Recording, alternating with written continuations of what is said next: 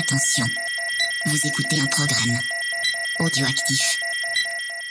Oh, touching! Touch, yeah. Jack Miller nudging him wide as well. On the start. Oh, contact! Oh! Miller and Mir, side to side. Big, they bash big into each other. The checkered flag is out. It's Zarco versus Martin for second, but the race winner tonight, no questions about it. A stunner from Fabio Quattararo to win, and the battle for second is close, but it goes to Zarco.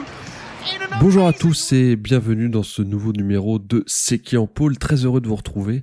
Au programme de ce numéro 127, on va évidemment parler du 17e Grand Prix de la saison euh, 2022. Grand Prix qui a eu lieu sur le Chang International Circuit en Thaïlande. J'espère que vous avez prévu votre imperméable parce qu'il a pas mal plu hein, ce week-end. Et pour parler, pour parler de ce euh, GP cette semaine, Ophélie est avec moi. Salut Ophélie, comment ça va? Salut Olivier, ça va? Maintenant que la déception de dimanche est redescendue, euh, ça va mieux. Et toi? Oui, bah écoute, ça va très bien. Pareil, euh, on a eu le temps de sécher depuis dimanche.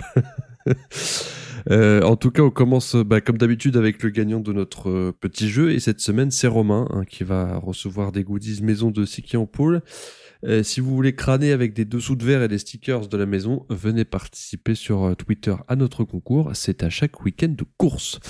Tout de suite, sans plus attendre, on passe aux news et euh, il n'y a pas foultitude de nouvelles du paddock cette semaine. À signaler tout de même un point mercato, euh, Ophélie.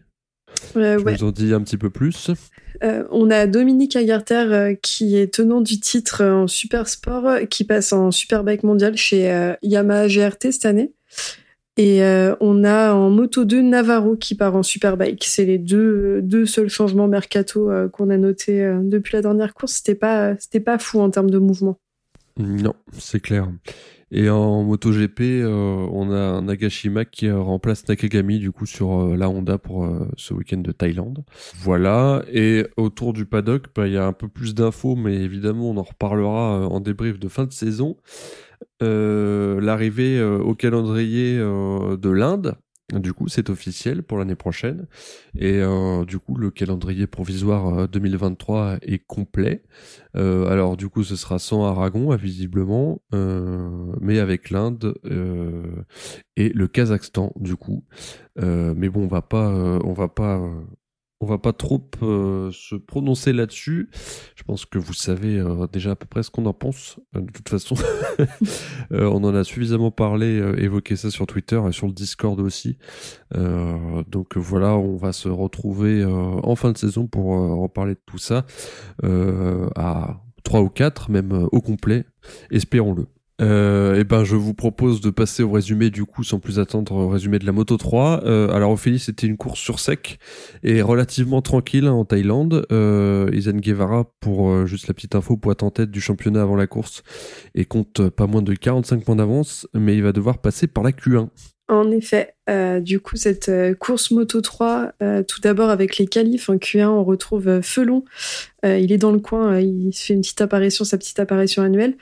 Guevara et Furusato qui passent en Q2. Et en Q2, on a Foggia qui prend la pole. C'est la troisième pole de Foggia en, Moto 3 cette saison. Suivi de Mazia et Sasaki. Et côté... pilote qui joue le qui joue potentiellement le championnat. On retrouve Guevara qui partira 11e, Garcia sept- euh, en 7e position. Et on a Felon, euh, le français, qui est à la 15e position. C'est pas trop mal comme qualif. Passer en Donc, Q2 c'est déjà bien. C'est ça. Et côté course, euh, du coup, c'était une course relativement calme en, Moto 3 avec un très bon départ de, Foggia, Nepa et, et. C'était avant, euh, avant l'averse apocalyptique qu'on a pu avoir sur le reste des courses. Euh, dans le premier tour, on a Adrian Fernandez qui commet une bonne erreur, qui se satellise avec un gros high side et dans lequel il embarque Garcia et donc la deuxième place de Garcia au championnat. Euh, on a Garcia qui retourne de repartir sur la course, qui repart, qui nous fait un petit arrêt au stand pour repartir et qui finalement euh, abandonnera avant la fin de la course. Euh, donc c'est une grosse perte pour lui au championnat, euh, cette course et cette erreur de Fernandez qui d'ailleurs euh, se prend un long lap pour euh, Philippe Island. Et derrière, euh, pour la course, on a Foggia qui garde la tête tout le long de la course. Il est impérial sur cette course. Il est suivi de six pilotes qui sont euh, Sasaki, Munoz, Rossi, Morira, Massia et Suzuki. Euh, donc, comme d'habitude en Moto 3, c'est le jeu des chaises musicales. On se double, c'est moi qui te double et je te redouble. Euh, Ça bouge pas. Foggia garde le lead de la course. Et on a Sasaki qui a un petit coup de folie, qui attaque Foggia en pensant pouvoir prendre la tête, mais qui réussit pas et, et qui finit pas rester dans sa roue euh, jusqu'à la fin de la course. Donc euh, c'est relativement calme comme course puisqu'on observe euh, sur les derniers tours seulement pas mal d'erreurs et de mouvements dans les, pilotes qui ont composé le top 6 depuis, depuis le début de cette course, principalement Mazia, Munoz et Morera qui du coup sortent tous du top 6. Et c'est évidemment sans grande surprise Foggia qui passe la ligne d'arrivée en tête, suivi de Sasaki et Ricardo Rossi. Euh, ces deux derniers qui s'étaient euh, bataillés la deuxième place euh, jusqu'au dernier virage. Et on a pour finir qui viennent compléter le top 10 Nepa, Guevara, Migno, Morera, Mazi, Munoz et Yamanaka. Donc c'était relativement calme comme course, rien, rien de fou. Après, à noter que Foggia a fait une course, une course assez impressionnante par son, son rythme et sa régularité. Et euh, au mmh. classement, on a donc euh, Guevara qui est toujours en tête avec 265 points, Foggia 216 euh, points, Garcia 209 et Felon, pour dire un petit mot sur le français, qui pointe à la 25e place avec 11 points. Et alors du coup, est-ce que je te propose qu'on commence par parler de Guevara, parce que c'était lui qui était du coup en tête de championnat. Mmh. est-ce que tu l'as trouvé en gestion? Comment te l'as trouvé? Alors moi je pense que les, conditions ont fait que, que c'était pas, pas fou pour eux. Il y a eu pas mal de, de choix de, de pneus qui ont posé des soucis aux pilotes. Euh. Il me semble qu'il fait partie du, du groupe qui a choisi de partir en, en médium, si je dis pas de bêtises. J'ai pas vérifié les allocations de pneus, mais c'est ce que j'ai en tête. Et, euh, et je pense qu'il a, qu'il a joué de manière à préserver ses points en championnat et pas prendre de risques. Et on, on, le voit, on le voit par ses résultats. Il a pas fini. Euh, il n'a pas fini euh, bien loin non plus euh, euh, du podium. Il a fini cinquième, donc c'était pour moi c'était raisonnable comme course et c'est ce qu'il fallait faire parce qu'il parce qu'il y a un championnat en jeu et que s'il veut gagner, c'est comme ça qu'il faut faire. Oui, et puis il a quand même un petit matelas, donc ce serait con de tout de tout foutre par terre, c'est le cas de le dire, en, en, forçant trop et puis en cherchant à aller devant alors qu'il n'a pas le rythme pour. Euh, donc oui, euh, clairement, euh, beaucoup de maturité de la part de, de ce jeune pilote. Je dis jeune parce qu'il est beaucoup plus jeune que moi, évidemment. Qu'est-ce que tu voulais dire d'autre là-dessus? Euh, Oui, moi je voulais faire un petit, euh, un petit blague sur euh, la chute de Fernandez qui tente un nouveau truc. du coup, il se catapulte sur un autre pilote, hein, donc 10 sur 10 de style pour cette chute qui est assez assez rigolote. Alors on, se permet hein, parce qu'il n'y a pas de bobo, mais mais voilà, c'était quand même une image assez c'était assez, impressionnant. flippante sur le moment, mais quand on voit qu'ils vont mieux, bah, qu'ils vont bien, on se dit bah ça va. c'était c'était juste une bonne figure de style. Heureusement, il n'y a pas de blessé encore une fois, mais euh, ouais, ouais le c'est tellement rare que ouais, moi ça m'a un peu laissé bouche bée. Ouais, moi aussi. Enfin, je trouvais ça assez impressionnant de le voir tomber euh, sur un autre pilote. Puis au final, euh, enfin, ça aurait pu être beaucoup plus grave. ah oui, oui, parce qu'ils sont empaqués à ce moment-là, effectivement. Ouais. Ouais, c'est ça. il a vraiment choisi le pire moment pour tomber en moto 3. Il s'est dit, allez, c'est le départ, on a empaqué, on y va. Mais et au final, enfin, cette chute qui n'a aucun sens pose aussi problème à Garcia parce que Garcia qui a rien demandé, euh, enfin il, finit, euh, il finit 100 points, 100 points au final. D'ailleurs, euh, c'était assez drôle de voir que Garcia, Garcia avait un tour de retard et allait quand même, allait quand même dans le dans le groupe, donc pas dans les six premiers mais dans le groupe suivant et, qui risquait un drapeau noir. Enfin, je voyais pas trop l'intérêt pour lui de repartir si c'était pour faire ça parce que suffisait qu'il double un pilote et il se tapait un drapeau noir. C'était un peu Enfin, j'ai trouvé le, le, move un peu, un peu nul. Pour mm. lui, c'était un peu un risque inconsidéré, sachant qu'il est encore dans les points et mathématiquement, euh, il a la possibilité de gagner. Donc, euh. Absolument, il a 56 points de retard sur euh, Guevara, Sergio Garcia. Mm, c'est ça. donc, on rappelle 25 points par victoire, donc il y a potentiellement 75 points à distribuer ce qui est le max possible. Alors, on va pas se mentir, ça va être compliqué d'aller chercher Guevara, surtout que surtout quand on voit comment il, gère ses week-ends où il a juste le championnat géré et qui sait qu'il a pas le rythme pour gagner. on va pas dire que c'est gagné pour Guevara, mais c'est c'est quand même ça sent très bon pour lui. Ouais, c'est clair. Après, euh, Fuji est quand même dans une bonne dynamique. On sait jamais ce qui peut se passer. Mais, euh, mais ça serait mérité, vu, vu la saison qu'il fait Guevara, euh, ça serait compréhensible qu'il gagne. Mm. Absolument. Et, et du coup, après cette course qui a 216 points, tu l'as dit tout à l'heure, mais ça fait, pour voir la diff, ça fait 49 points de retard. Donc, à deux victoires euh, et deux chutes de Guevara, deux victoires de Foggia et deux chutes de Guevara, Foggia repasserait devant. Alors ça fait beaucoup de si, évidemment. Mm. Mais euh, voilà, rien n'est joué hein, encore hein, complètement en, Moto 3. Euh, j'avais noté aussi bah, que Munoz était encore aux avant-postes. Hein. ça devient une habitude. il va falloir concrétiser maintenant encore un peu plus, mais, mais c'est intéressant de le voir encore devant. Ouais, c'est clair. on le répète, euh, on le répète à chaque débrief, mais Munoz, il est vraiment impressionnant. il est vraiment impressionnant. Moi, c'est un, des pilotes sur lequel je garde un œil parce que je trouve ça fou euh, son arrivée en, Moto 3 et ce qu'il fait, euh, ce qu'il est capable de faire dès qu'il est là, quand, il se bourre pas évidemment, parce que c'est soit il est aux avant-postes, soit il finit dans le gravier. Mais mais ouais, c'était vraiment c'était vraiment chouette à faire à voir et Morera aussi. Je trouve que Morera a eu un, une évolution dans la saison. Les deux les deux sont vraiment, euh, sont vraiment impériales, je trouve. Après, c'est dommage qu'en fin de course, ils se soient, euh, ils aient commis des erreurs comme ils l'ont fait parce qu'ils auraient pu, euh, ils auraient pu aller gratter un peu plus haut que ce qu'ils ont, que ce qu'ils ont eu sur la fin de course.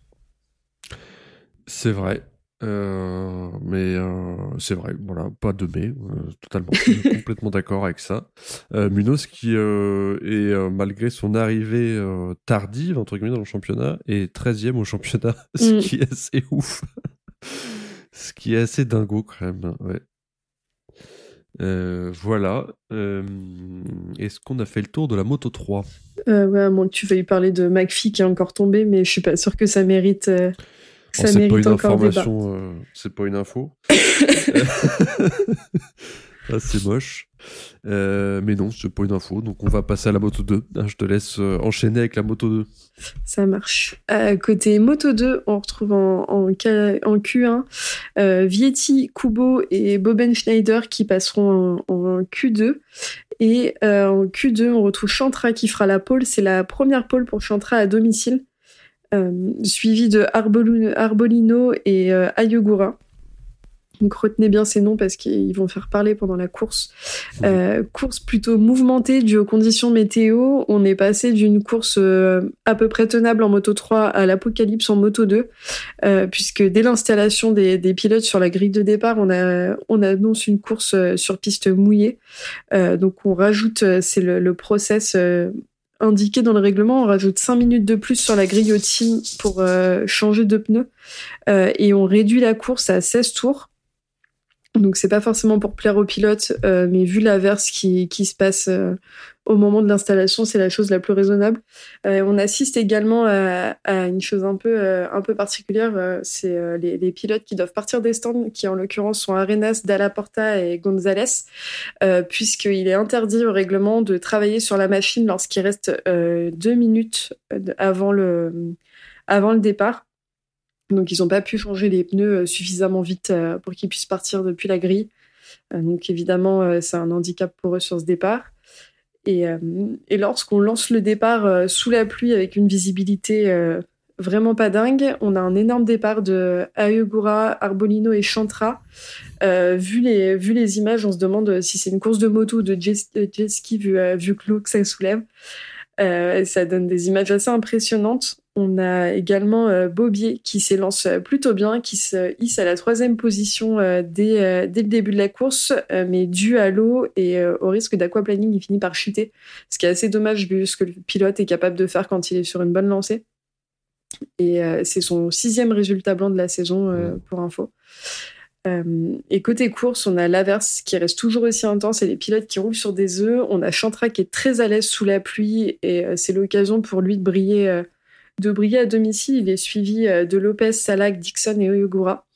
Euh, mais Chantra, encore une fois, euh, grâce ou à cause euh, de la pluie, finit, pendant le deuxième tour au sol. ça laisse l'opportunité à Lopez de prendre la tête.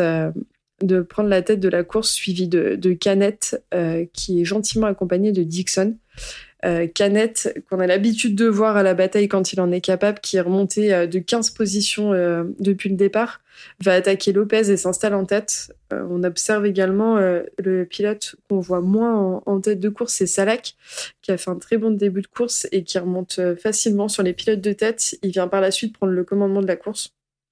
Et malgré la pluie, euh, les pilotes ont quand même un rythme plutôt pas dégueu, puisqu'on a euh, Arbolino qui est, dans une très bonne lancée, qui décide de remonter les pilotes un à un pour se caler dans la route Salak, euh, qui lui fait une, une, une, erreur neuf tours avant la fin de la course et qui permet à Arbolino de le dépasser. Et Arbolino a bien choisi son moment, puisque au moment où il le dépasse et s'installe sur la tête de la course, le drapeau rouge pointe le bout de son nez et on annonce que la course est arrêtée. Les pilotes sont donc obligés de retourner dans les stands. Et on, dit aux pilotes que la, course va repartir euh, avec le classement, euh, le classement du tour complet suivant, euh, ce qui a donné une scène assez cocasse de la course qui s'arrête et d'Arbolino qui fait non du nom de la tête et avec sa main pour dire qu'il veut pas que ça s'arrête. Il est pas bête le garçon, il a compris qu'il avait une capacité de gagner donc il avait envie d'y aller. Et on nous a bien fait attendre euh, une bonne demi-heure, si je dis pas de bêtises, entre cet arrêt de la course et, le potentiellement euh, départ, euh, nouveau départ. idem pour les pilotes qui ont attendu un certain temps dans les stands. Et finalement, on annonce aux pilotes qu'on repartira pas, euh, annonce que nous, on a pu voir d'une manière un peu cocasse, euh, puisqu'on nous annonce pas que la course repartira pas, mais on voit euh, Fabio Quartararo qui va parler à Arbolino et Arbolino, qui exulte euh, de joie sans qu'on comprenne trop pourquoi. Et il s'avère que la course arrêtée prend en compte le classement du dernier tour, du tour durant lequel s'arrête la course et pas le tour complet précédent, euh, ce mm. qui est un peu euh, ce qu'on parlait en off, euh, un peu étrange par rapport au règlement, et ce qu'on nous a habitué. Mais bon, le règlement, encore une fois, si on commence à débattre, on n'a pas fini. et c'est donc Arbolino qui remporte ce, ce, Grand Prix de Thaïlande en Moto 2, suivi de Salak et Canet, qu'on a pu voir tous les trois se rouler de joie dans la boue. Et ce qui donne euh, au classement général du championnat Fernandez avec 238 points qui lui a fini septième de la course. Ayogura euh, sixième sur cette course avec 237 points. Canet avec 185 points et Vietti qui est en perdition totale depuis quelques courses avec 165 points. Bah, il a pas l'air de savoir rouler sous la pluie, le pauvre Vietti. Ah bah en Italie, il y a pas de pluie, hein. les, typhons. Euh.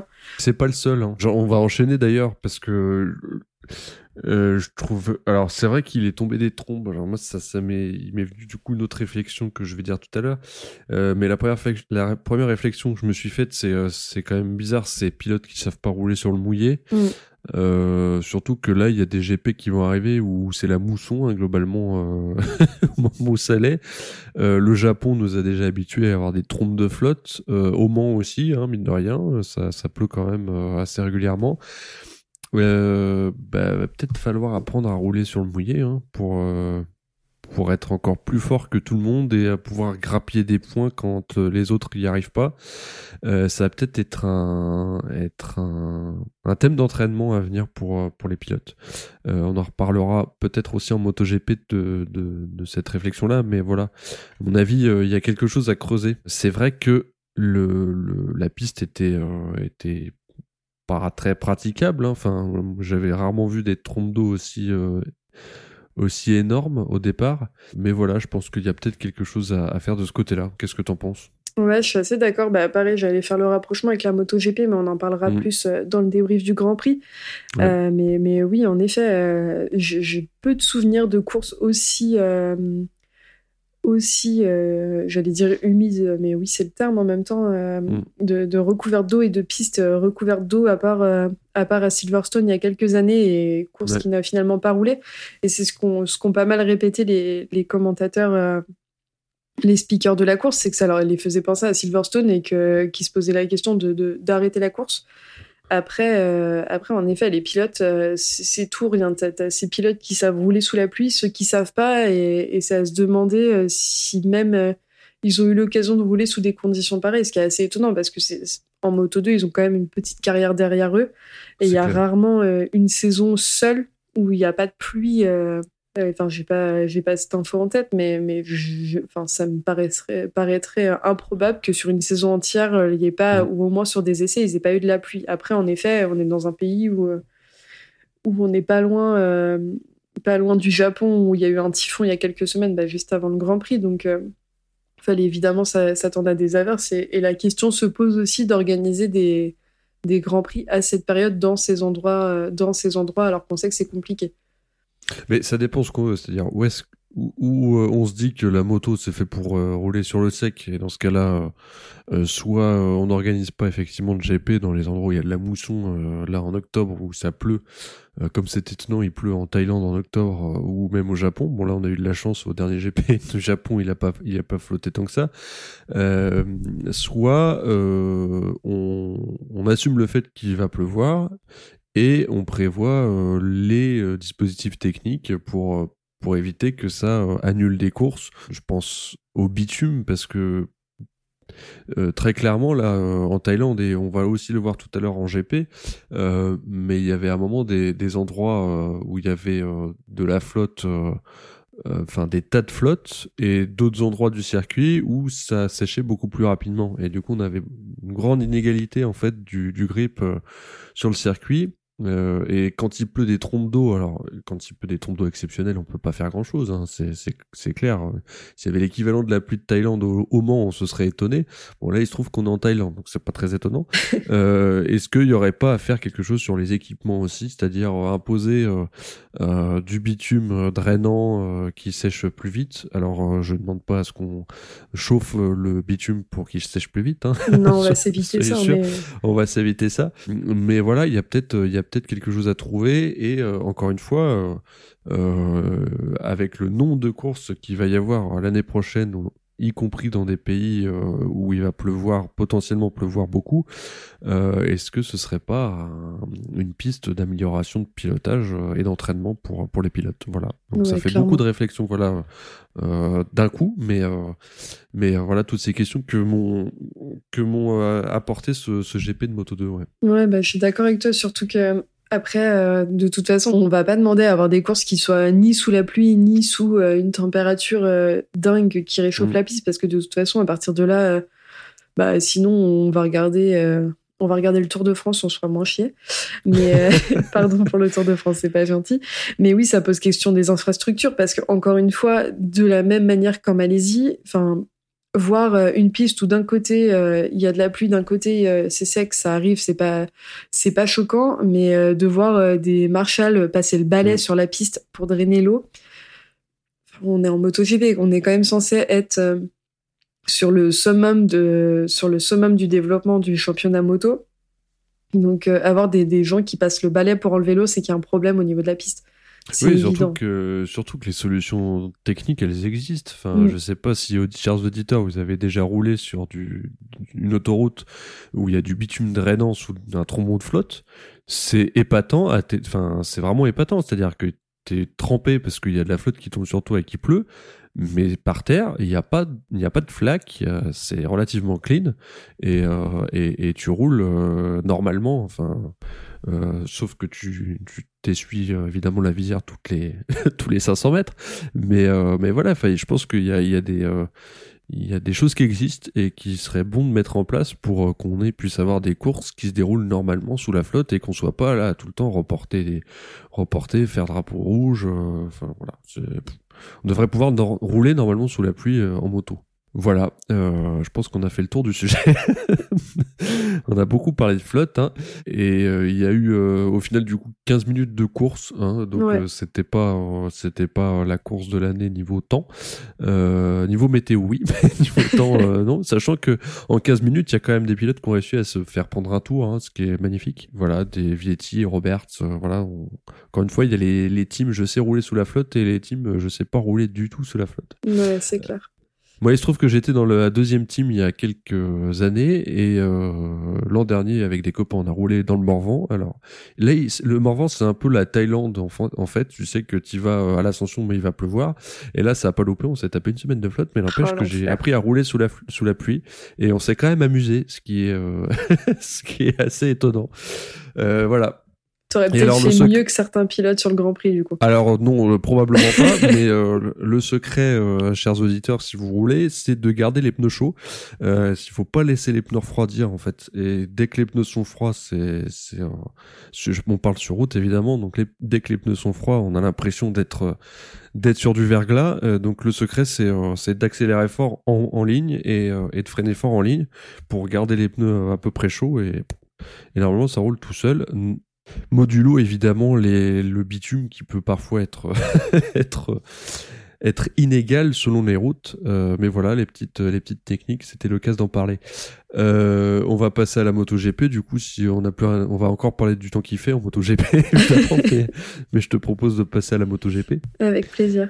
En tête euh, de Q1, euh, Marc Marquez et Miguel Oliveira, du coup, qui se qualifient pour la Q2. À noter euh, qu'aucune Aprilia ne sera qualifiée pour la Q2 euh, et que c'était sec un samedi après-midi pour les qualifs. Bien que ça soit sec, on a quand même eu une pole assez inattendue parce que c'est Bezeki hein, qui claque la meilleure pendule ce week-end, euh, suivi par Martin et Bagnaia. Euh, Bagnaia, putain, je vais me faire engueuler. Euh, Fabio Quartararo, il est pas mal, hein, il est quatrième, euh, suivi euh, juste derrière par Zarco. Euh, faut savoir que Bezzecchi, du coup, signe euh, est le dixième poleman, pardon, différent de la saison, un record historique depuis 1974, depuis que les pôles sont enregistrés, euh, et c'est la treizième pole hein, du constructeur Ducati, record pour eux en, en GP et 37e GP consécutif avec un pilote Ducati en première ligne. Voilà, euh, petite domination Ducati, c'est c'est pas très étonnant, mais euh, on va voir comment ça va se passer sous la pluie. et oui, parce que euh, la course, le départ de la course est reporté en raison de la flotte, et puis finalement euh, il y aura que quelques minutes, euh, quelques minutes de retard. C'est le départ de coup qui est donné, et Zarco fait un départ catastrophique, euh, mais encore pire de Fabio qui dégringole tout de suite à la 18e place. Euh, oui, oui, vous avez bien entendu, 18e place, euh, qui à deux doigts d'ailleurs euh, de se bourrer en sortant large d'un des virages dès le premier tour. En revanche, bon départ du Poleman, de Bagnaia et de Miller également. Une course pure flotte hein, dans la première moitié où on voit vite les pilotes à l'aise dans ces conditions. Bezeki, en tout cas, lui, il a pas l'air embêté. Miller et Oliveira non plus. Le pilote KTM, d'ailleurs, signe les meilleurs tours en course au tout début des hostilités. Bezeki euh, est donc bien parti, mais va devoir euh, laisser repasser Miller car il a coupé le fromage hein, dans le tout premier virage du premier tour. Et quelques instants plus tard, le coéquipier de la VR46, Marini, chute. Au sixième tour, Oliveira remonté, est remonté deuxième à 6 dixièmes de Miller. Son rythme euh, est euh, dingo, d'autant euh, qu'on sait que Miller est à l'aise sur le mouillé. Euh, le poleman, lui, Be- Bezeki, lui, accuse un peu le coup et retombe à la cinquième place derrière Marc Marquez. Oliveira, euh, toujours lui, réussira à prendre la tête à mi-course environ. À ce stade, Zarco est quand même remonté à la cinquième place. La piste sèche petit à petit car il pleut beaucoup moins tout d'un coup. Fabio, lui, euh, hélas, il reste 18ème derrière euh, Cal Crutchlow. Euh, la piste sèche, disais-je, c'est pas facile à dire ça. Et le quatuor de tête est toujours composé de Oliveira, Miller et un peu plus loin derrière, on a Bagnaia et Marquez, Marc de son prénom. On sent que Bagnaia n'est pas complètement à l'aise sur le séchant. Il est troisième, vous allez me dire, c'est pas dégueu. Euh, mais il se fait quand même coller euh, le derche euh, par euh, Marc Marquez. Et à six tours de l'arrivée, Zarco revient sur un, comme un boulet de canon, pardon, sur ses petits camarades. Marquez le voit, tente de passer Pecco en se disant que ça va, ça va être serré pour lui, mais euh, rate un peu sa trage. Zarco en profite pour remonter sur l'espagnol et va euh, réussir à le doubler quelques virages plus tard avec un dépassement dont il a le secret. Et c'est là euh, que vient la polémique. Zarco revient sur Bagnaia et on espère tous le podium. Finalement, il ne réussira pas à passer l'Italien. Classement final, victoire d'Oliveira, deuxième victoire de la saison pour, pour Miguel Oliveira, sous la pluie d'ailleurs encore. Miller deuxième, Bagnaia, Bagnaia complète le podium, Zarco est quatrième, les frères Marquez sont 5 et 6e, Morbi top 10 et Fabio est 17e grâce à la diligence de Crutchlow qui le laisse passer euh, dans le tout dernier tour. Au championnat, ça donne Quartaro toujours en tête, mais Leto se resserre avec 219 points et qui est derrière avec 217 points, donc deux petits points juste. et Espargaro complète le podium au championnat provisoire avec 199 points. Alors Ophélie, ce que je te propose, c'est qu'on commence par aborder tout de suite le point le plus gros de la semaine, hein, ce que tu as appelé le Zarco Gate carrément. bah, je te laisse ouvrir le débat. Le fameux.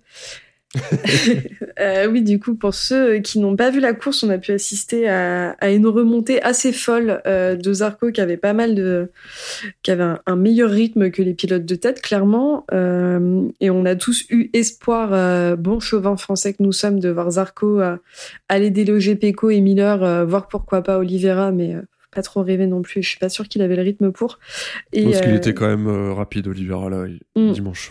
Ouais, t'avais un, un gap euh, de 2,4, je crois, un truc comme ça euh, à la fin. Euh, et on avait espoir au moins de le voir sur le podium. Et en l'occurrence, c'est ce qu'on s'est répété les trois derniers tours de la fin. Et on l'a vu bouchonner derrière, derrière Pecco. ce qui nous a permis d'avoir la lumière sur officiellement les consignes de course données par Ducati qui sont si vous jouez le podium, allez-y. mais si c'est juste des places d'honneur faites en sorte que Peko, euh, faites en sorte que Peko gagne les points et, puisse gagner le championnat. Ce qui peut se comprendre puisqu'ils attendent euh, euh, une victoire du côté de Ducati d'un pilote de pistonner, donc ça commence à faire un moment. mais ça a quand même créé une énorme polémique puisque les bons Français que nous sommes, on adore râler et on s'est dit c'est pas possible, il peut pas faire ça, quel drame. On n'est pas du tout des drama queens en plus, c'est bien. Non, c'est clair. Et, euh, et, donc ça a donné toute cette polémique qu'on a depuis deux jours qui a valu euh, à Zarco sur les réseaux, ce que moi je trouve euh, relativement inadmissible, un flot d'insultes. Ah non, pas relativement inadmissible, complètement inadmissible. Hein, on peut, n'ayons pas peur des mots. Pardon, je t'ai coupé, non, mais non, t'inquiète, t'as bien raison. C'est pas relativement inadmissible, hein, je trouve. Je pense qu'il y a des personnes pour qui c'est normal. Moi, je trouve ça dingue. C'est comme le fait de siffler un pilote, ça me dépasse. Mais, mais le fait d'insulter un pilote puisqu'il a fait, il a pris une décision de son plein gré sur une course, bah, c'est, enfin c'est son choix et on peut rien y faire. Et, euh, donc Zarco, en, interview post-course, a annoncé euh, qu'il aurait que c'était compliqué pour lui de alors, doubler Marquez, c'était déjà tendu et que doubler Pecco, il fallait vraiment qu'il reste sur euh, sur la seule ligne possible pour laquelle c'était et que c'était prendre le risque soit de se bourrer, soit de faire tomber Pecco et qu'il n'aurait pas forcément apprécié son podium, ce qu'on peut comprendre ce qu'on peut comprendre derrière. Nous, je pense qu'il y avait une grosse déception euh, juste de pas le voir finir sur ce podium alors qu'on savait qu'il avait le rythme et que c'est un risque euh, qu'on aurait aimé le voir prendre. Et je pense que moi, de mon point de vue, en tout cas, euh, c'est la, lumière, la lumière qui a été faite sur sur les consignes de course au sein du team Ducati, puisque parce que je suis en train de faire un monologue dessus, mais ça fait trois jours qu'on en parle.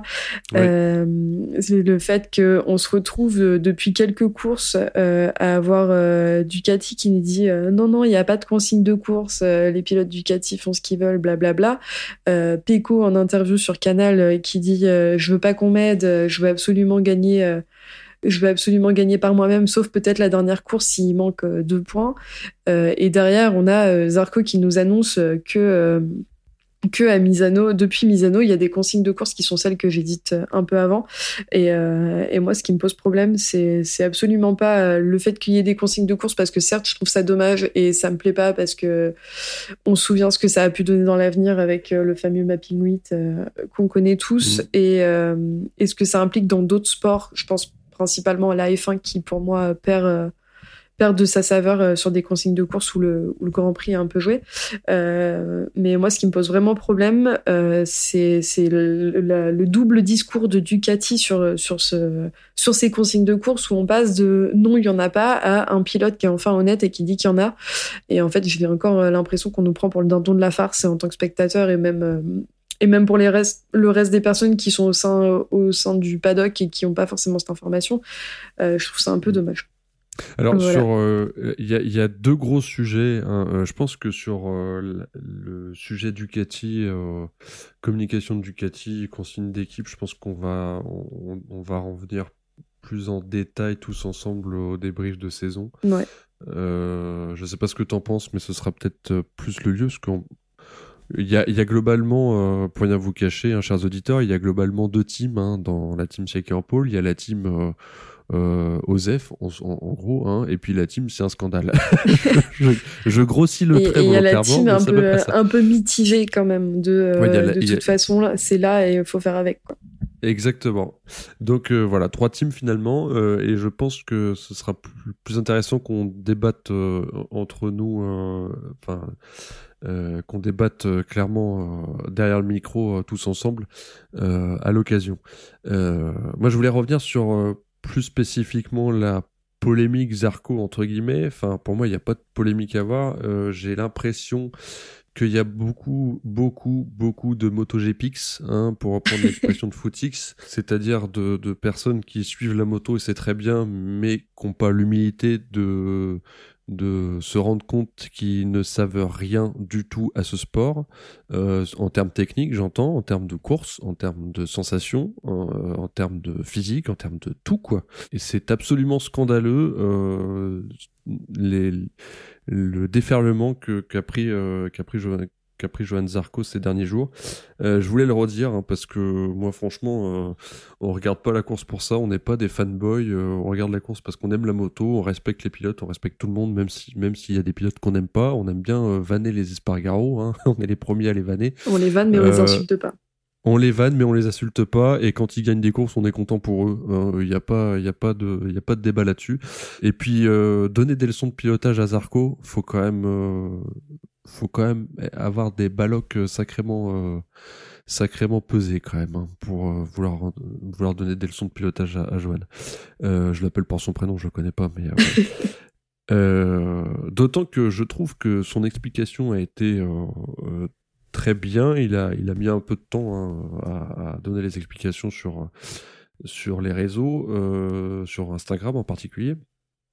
Ceux qui connaissent un petit peu la moto, ceux qui ont déjà roulé euh, sur piste ou pas d'ailleurs, mais ceux qui connaissent un petit peu, qui sont intéressés à la technique, le voyaient de toute façon ce qui s'était passé. Il l'a expliqué. Il a expliqué que euh, c'était pas possible, euh, qu'effectivement il avait réussi à avoir un bon rythme sur la dernière partie de la course, mais que c'était pas possible de, de passer Bagnaia parce que la différence de rythme était certes importante, mais il se trouve que la piste était sèche que sur un rail et que si tu passes euh, évidemment euh, sur le, la trage, hein, le rail de la trage était un petit peu plus sec que le reste et il suffisait que tu dépasses un petit peu ce rail pour risquer de te bourrer euh, ou de faire tout droit ou de reperdre encore encore trois secondes. Donc Mm. il a préféré rester derrière. Il y a sûrement un petit peu de consigne derrière aussi, dans le sens où il avait sûrement en tête qu'il allait pas prendre le risque de faire tomber son copain de Ducati euh, et euh, lui faire prendre le risque de perdre le championnat pour une connerie. C'est-à-dire que lui, pour rien gagner au championnat juste pour un podium, est-ce que c'était vraiment pertinent de prendre ce risque-là? J'en suis pas sûr.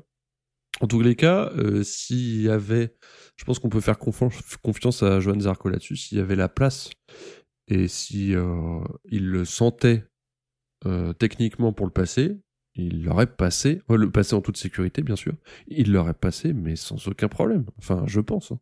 Ah, mais je, pense que c'est sûr que s'il avait la- le moyen de gagner, il y serait allé. Après, Ah bah oui. euh, encore, enfin, encore une fois, comme tu dis, on n'était pas sur la moto. Nous, les images qu'on a vues, on peut se poser la question de se dire, mais ça passe, pourquoi il le fait pas? Sauf qu'encore une fois, on n'est pas sur la moto, on se rend pas compte des sensations, on se rend pas compte du grip. Euh, mais je pense que. D'autant d'autant plus que quelques tours avant, c'est Marquez qui était derrière euh, Bagnaia. Euh, Marquez, euh, on peut pas dire que c'est le genre de pilote à se servir beaucoup de son cerveau quand il s'agit de doubler, dans le bon sens du terme. Et là, il a pas réussi à le passer non plus. Il a tenté de le faire au frein et finalement, comme j'ai dit pendant le débrief, il est, il est ressorti trop tard et, et il a reperdu temps. Il a pas retenté une deuxième fois. C'est que c'était quand même, euh, c'était quand même niveau grip, ça devait pas être, euh, ça devait être velu quoi. Voilà, essayer de, surtout quand c'est du séchant comme ça. Alors Zarco, on l'a vu, est très à l'aise là-dessus, mais quand on sait pas où est la limite, vouloir absolument chercher où elle est à 6 tours ou 4 tours de l'arrivée, Ouais, non, c'est clair. Après, euh, bon, après, moi, j'ai encore une fois, j'ai mon point de vue sur la chose qui, quand ça concerne les consignes de course, euh, Oui. qui sont juste, euh, pour le coup, euh, on développera, comme tu disais, dans Ouais. l'épisode de fin de saison. Euh, Ah bah, mais- Si tu veux en dire un mot, vas-y, parce que l'idée n'était pas de, de te baïonner sur ce sujet. non, non, clairement, enfin, dans les grandes lignes, euh, on, on a eu cette discussion euh, bien animée hein, avec euh, Cyril et Pierre, et je pense que, que le débrief de fin de saison euh, va donner des bonnes choses sur le sujet, Ah oui. euh, qu'il y aura des, des décibels à descendre euh, à un moment donné, mais moi, ce qui, ce qui me pose problème, en fait, Je pense c'est qu'on pas... va dépasser le quota de gigaoctets euh, pour poster un podcast. C'est clair. Mais, euh, mais c'est pas le, fait qu'il y ait des consignes de course, euh, c'est le fait que ce soit dissimulé et que ce soit euh, sciemment, euh, sciemment un mensonge quand, quand le team dit qu'il n'y en a pas et qu'ils en veulent pas ou qu'ils le feront pas, alors qu'ils ont des pilotes qui sont encore en capacité de jouer, de jouer le, le championnat mathématiquement, même si on sait que bon entre Bagnaia et Miller, bah oui en effet. Euh, t'as quand même euh, Miller, euh, Miller qui est pas si loin dans les points, qui est à, qui est à la cinquième position avec 159 points, et, et Bastianini qui est à 170 points. Donc au final, il reste trois courses. Quand tu fais les calculs, les mecs sont encore en mesure de gagner. Donc moi, c'est ça qui me pose problème. C'est pas le fait qu'il y ait des consignes de course. Et si ça devait m'en poser, c'est uniquement, comme je disais tout à l'heure, le fait que la moto se tourne à devenir comme la F1. Mais ça, c'est pas le seul point, le seul point là-dessus. Mais, mais je trouve de plus en plus et depuis plusieurs courses, et on en parle régulièrement dans les débriefs, que la com autour de Ducati et des pilotes Ducati est, mauvaise ou mal gérée à ce niveau-là. Euh, de la même manière que j'ai compris le déferlement d'énervement qu'il y a pu avoir euh, au moment des débriefs de Zarco, puisque le débrief de Zarco, euh, qui a été fait en l'occurrence sur, les antennes de Canal, euh, était fait sous, sous le coup de sous le coup de la course. Euh, je pense qu'il n'a pas eu le temps lui non plus de digérer son de digérer sa course et de, de se poser et de faire son, son interview à froid. Et euh, quand il Bah, surtout quand on voit, euh, entre parenthèses, quand on voit, c'est comme un footballeur qui répond juste après un match, il est encore essoufflé, euh, il a encore euh, 3 tonnes d'adrénaline par milligramme de sang, ce qui est possible, hein, je vous garantis. Évidemment que euh, la lucidité n'est pas à son maximum à ce moment-là, et euh, tu fais très bien de le rappeler et Mm. faire un fin de la parenthèse. Mais, euh, mais en plus, au-delà de ça, il a le, le mérite d'être honnête et le mérite de dire des choses que font pas certains pilotes. Euh, là, en l'occurrence, je pense à Pecco dans son interview qui dit qu'il en veut pas alors qu'on sait tous que ça existe. Moi, ce qui m'a gêné sur ce débrief en termes de com, c'est aussi le, ce qu'on a pu prendre pour un tacle envers Bastianini quand il annonce que que mis à part avec Bastianini, tout le monde s'entend bien, il y a une très bonne entente dans l'équipe. J'ai trouvé que c'était une fin de une fin de commentaire qui n'était pas vraiment utile, euh, Mm. à part pour, euh, bah, pour poser débat et, et pour euh, semer de l'agitation entre les pilotes, euh, alors que, que Bastianini, bah, clairement, lui, encore, enfin, encore une fois, il est en mesure de gagner le championnat si, euh, si Pecco et, et Fabio et, euh, et Espargaro se cassent une jambe et finissent pas les trois courses. euh, Avec Dessy, on refait le monde, mais avec Dessy, ils peuvent aussi gagner le championnat. Donc, euh, il a Ouais. raison de ne pas euh, suivre des, suivre des consignes de course, surtout que ça sera le, le- le coéquipier de Pecco l'année prochaine. Donc il faut pas qu'il commence à se laisser marcher dessus euh, sur, sur cette fin de saison. Et il a, je pense, un manager qui est suffisamment avisé euh, pour le conseiller de pas le faire. Euh, donc ouais, je pense qu'il y a eu un vrai...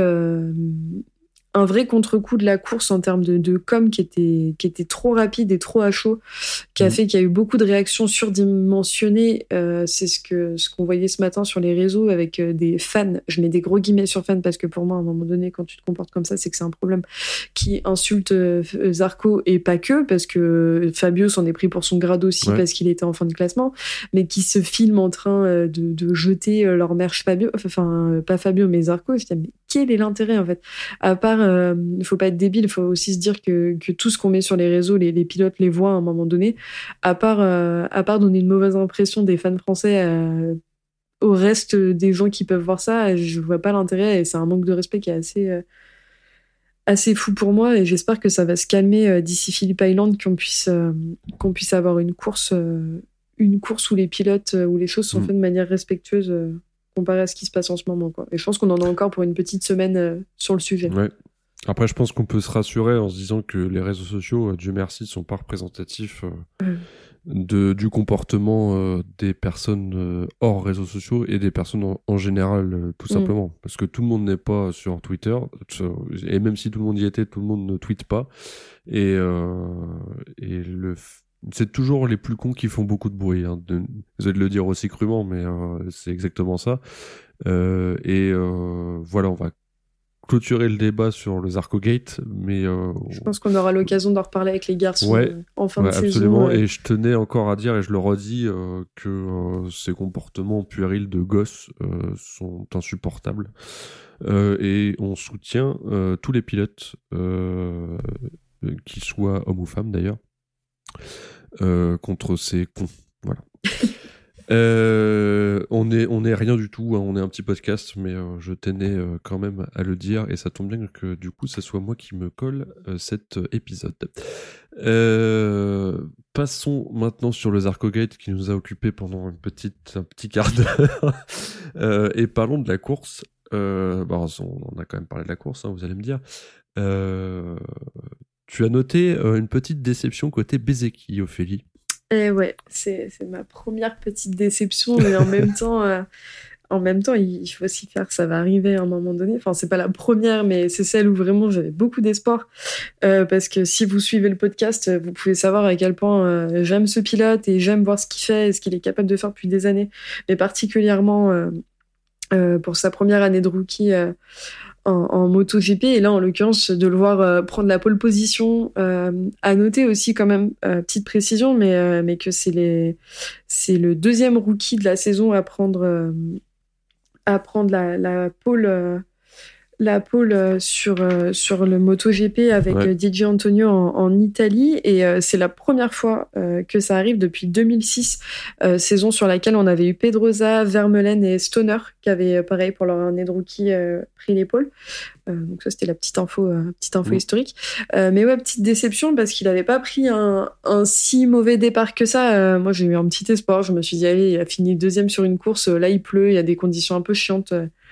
Pourquoi pas? Euh, En l'occurrence, il s'est quand même bouffé euh, un- de devoir laisser une place et après, c'était un peu la descente aux enfers pour lui sur cette course. Euh, il n'a pas fini, euh, il a pas fini très bien puisqu'il finit à la 16e position, donc juste devant Fabio. Donc ouais, c'était ma petite déception et en même temps c'est une déception euh, un peu mitigée entre guillemets puisque c'est sa première année de rookie, c'est la première fois en MotoGP où il roule sous ces conditions euh, et, et il finit sur ses roues donc euh, c'est pas c'est pas si dramatique que ça alors que derrière on voit euh, son coéquipier Marini qui est tombé et qui a fini euh, dernier au classement, il a fait deux tours et il s'est vautré donc euh, Mhm. donc ça aurait pu être pire.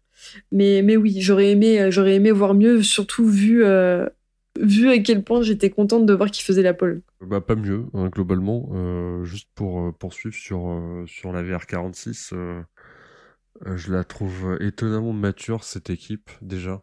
Alors, c'est clair qu'ils ont une bonne moto, hein, mais euh, on va pas se mentir. Euh, mais, euh, mais dans les réglages, dans les constructions des week-ends, je les trouve absolument dingos, quoi. Ils sont euh, à un niveau, à un niveau incroyable. Voilà. Mais ils sont je 12 voulais dire. euh, Et je dis avec 12 un et 13e au enthousiasme, hein, vous avez vu. Ouais, ils sont à un niveau incroyable.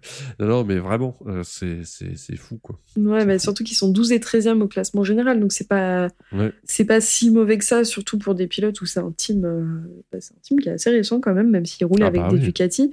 Et Bezzecchi est, est 13e, il est devant euh, Joan Mir, euh, Marquez Espargaro, Nakagami, enfin des pilotes qui sont là depuis plus longtemps. Donc, euh, Être devant Nakagami, pardon, mais c'est pas, c'est, c'est pas, c'est pas un exploit. oui, c'est clair, être devant Nakagami, Alex Marquez dédicace à Cyril. voilà. Alors évidemment, euh, pour Fabio, c'était compliqué, hein, euh, pour pas dire catastrophique. Euh, voilà, on a confirmation que sous la pluie, bah, il s'est pas roulé. Je dirais, je dirais pas qu'il s'est pas roulé parce qu'on a quand même eu Mandalika où, C'est vrai. où il a pas eu, enfin c'était pas dégueu quoi. Et, et la semaine dernière au Japon, euh, au Japon il a fini, euh, bon bah c'était pas dingue mais il a fini huitième donc. euh, Oui, c'est vrai, c'est vrai, j'ai vite oublié les, les deux relatifs perfs euh, où j'étais resté à ces performances sous la pluie de il y a deux ans. Donc effectivement, je me suis dit, mais il est vraiment nul. Et non, effectivement, oui, oui, j'avais raté ces, ces deux, ces deux, et ben, ces deux en- dernières courses sous la pluie ouais, qui non, étaient pas mais mauvaises. Il a eu un petit step-up quand même sous la pluie, mais là, en l'occurrence, il s'est quand même fait euh, taper par Miller en début de course, ce qui l'a complètement euh, déporté et, il s'est retrouvé en, fond de peloton. Et, euh, et pour remonter quand tu es en fond de peloton avec de la pluie, avec apparemment un souci de pression de pneus, alors c'est pas la première fois et je pense que les soucis de pression de pneus, Cyril se fera un plaisir d'en parler sur une autre course. mais mais il y a eu des soucis techniques et, et de la même manière, apparemment, là, ils sont de plus en plus évasifs sur la fin de saison. Il y aurait encore apparemment un problème technique dont ils veulent pas parler. Euh, c'est déjà ce qui s'est passé, euh, ce qui s'est passé au Japon où il a annoncé euh, qu'ils avaient changé quelque chose sur la moto et que ça ne fonctionnait pas. Ils n'ont pas voulu dire quoi. Donc je pense que c'est quand même un mix de, plein de choses et aussi de, cette pluie qui était absolument absolument dingue et sur lequel il n'y avait aucune visibilité. Enfin, si vous avez l'occasion de, revoir la course, une partie de la course avec les images de la caméra embarquée de Fabio, en fait, tu vois rien. Enfin, t'es dans ta machine à laver, quoi.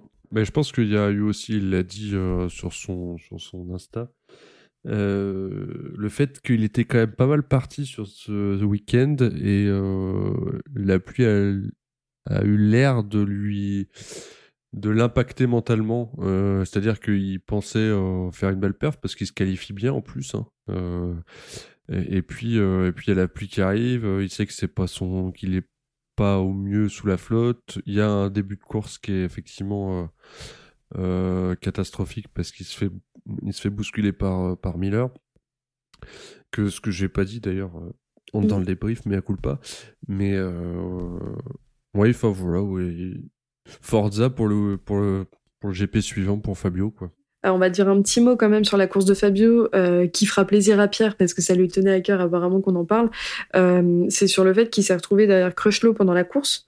Ouais. Crutchlow qui était plus rapide que Fabio et qui Crutchlow a fini sur les derniers tours par laisser Fabio passer en se disant que potentiellement il pourrait peut-être remonter et marquer des points.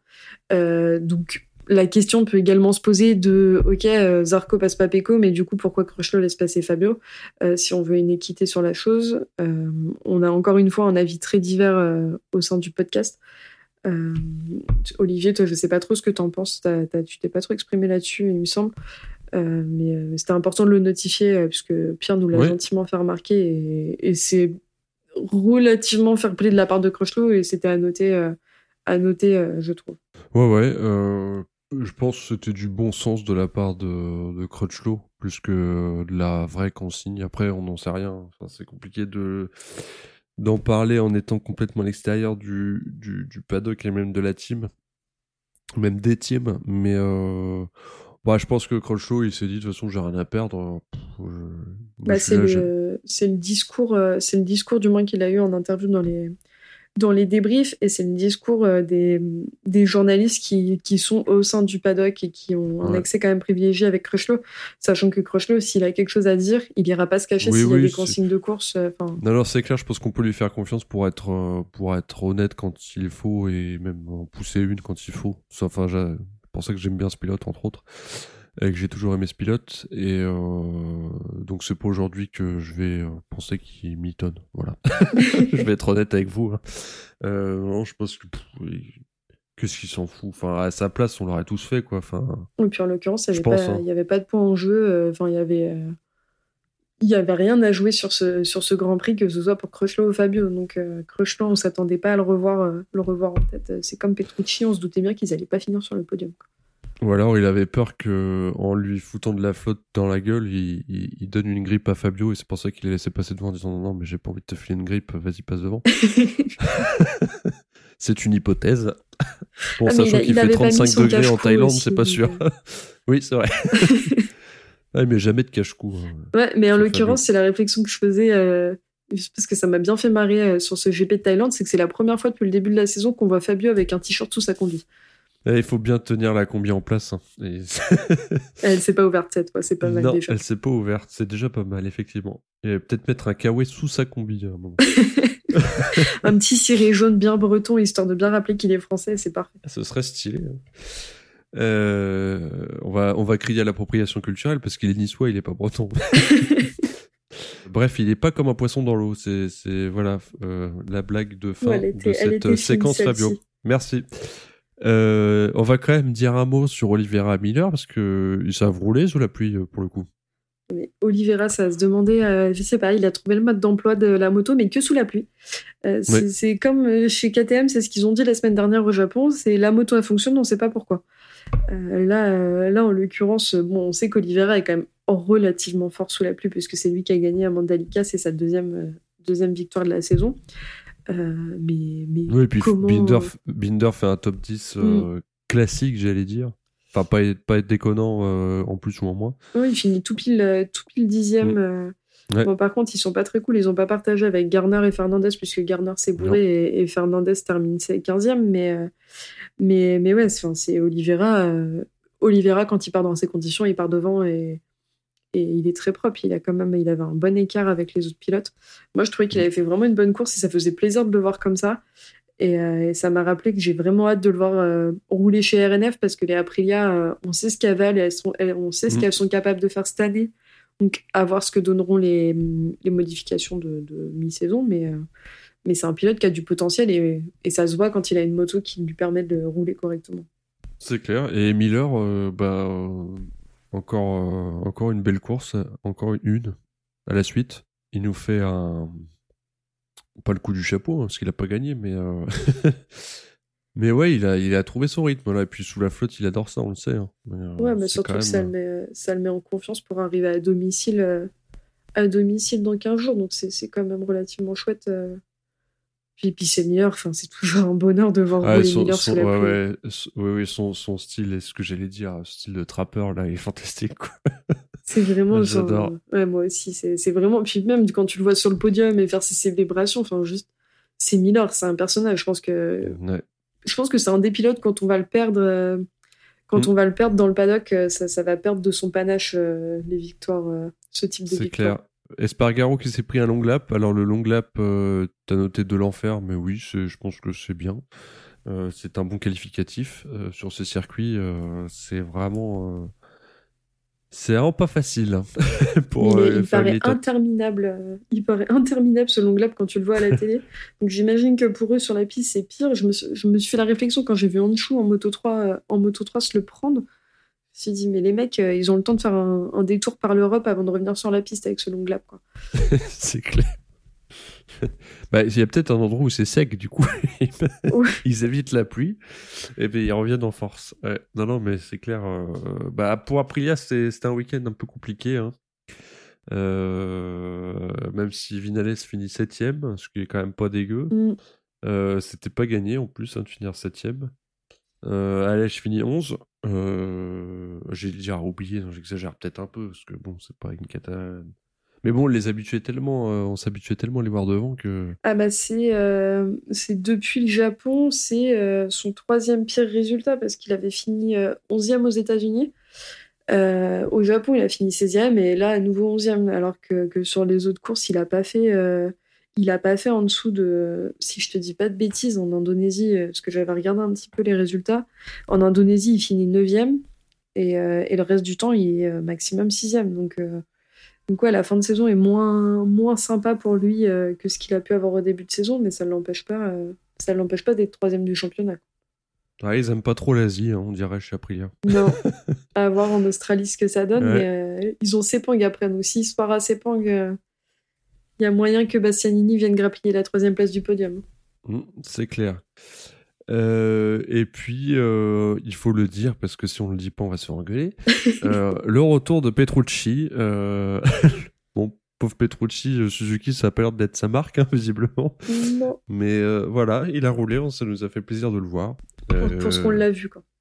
Oui, pour ce qu'on l'a vu, mais, euh, mais en tout cas, il a fini la course. Ouais, il a fini la course, euh, même pas dernier. Devant Nagashima. ouais, devant Nagashima. Devant, devant Nagashima, Binder. et Marini. Donc, il a même pas fini dernier. Par contre, il a fait euh, toutes les séances d'essai dernier, toutes les qualifs derniers, si je me dis, me dis pas de bêtises. Je crois qu'il y avait en Q1, il est à 3 secondes, je crois, euh, de la tête. Et je crois que c'est les FP3 ou FP4, il finit devant Binder, mais c'est son meilleur résultat du week-end en, termes d'essai. Après, euh, après c'est ce qu'il a dit, et moi, ce qui m'a fait beaucoup rire, euh, il a dit maintenant, je suis un, vieux gros homme. je suis plus, j'ai plus les conditions pour ça, donc je pense qu'il fait bien de rester en moto américaine et de pas revenir. Ouais, peut-être qu'il roule trop sur, euh, sur euh, enduro aussi. ouais, puis il est, plus, il est, plus, habitué aux vraies courses avec des vrais graviers, des vrais marshals. Il s'est dit, oh là, trop de sécurité pour moi, je comprends pas ce qui se passe. c'est quoi ces, ces échappatoires de, de, 25 mètres là? Ça va pas du tout. il devrait y avoir de l'herbe là. non, non, mais du coup, il perd des repères. Hein, c'est pas. Ouais. Mais en tout cas, c'était, c'était chouette de le voir. Enfin, Petrucci, c'est quand même un, un, pilote qui est très qui est très agréable à voir rouler et même en tant que personnage. pour moi, c'est le la livrée, euh, la livrée de l'époque de Crutchlow, euh, mm. Crutchlow, Rossi, etc. Des pilotes qui sont très euh, très agréables à voir et qui donnent du vrai charme. Mm. Exactement. on n'a pas dit que Morbi a fait top 10, ce qui est pas gentil du tout. Ah, je pense que tu peux. Mais non, Morbinelli, il est 13 e Ah non, il a fait. Ah, je confonds avec les qualifs. Pardon. il a fait top 13, ce qui est euh, sans doute son meilleur résultat de la saison. Euh, c'est euh, non, il a fait, il a fini 11e au Qatar et 7e en Indonésie. Donc ah. ouais, mais après oui, par contre oui, il me semble que c'est son, son meilleur résultat depuis depuis l'Indonésie. Bah écoutez, euh, c'est tout pour nous. Hein. Euh, C'était une transition euh, pas terrible, mais voilà, c'est tout pour nous. Pour aujourd'hui, on se retrouve très bientôt pour le débrief du prochain GP. Et le prochain GP, c'est à Phillip Island, le 16 octobre. Voilà, donc euh, préparez encore vos, vos réveils, hein, parce qu'il va y avoir encore un petit peu de décalage. voilà, Ophélie, merci beaucoup. Merci Olivier. Euh, bah voilà, c'est tout pour nous. N'hésitez pas à nous retrouver sur Discord, Twitter, Facebook évidemment. Euh, bonne semaine à tous euh, d'ici le GP de Philippe Island. Portez-vous bien et ciao.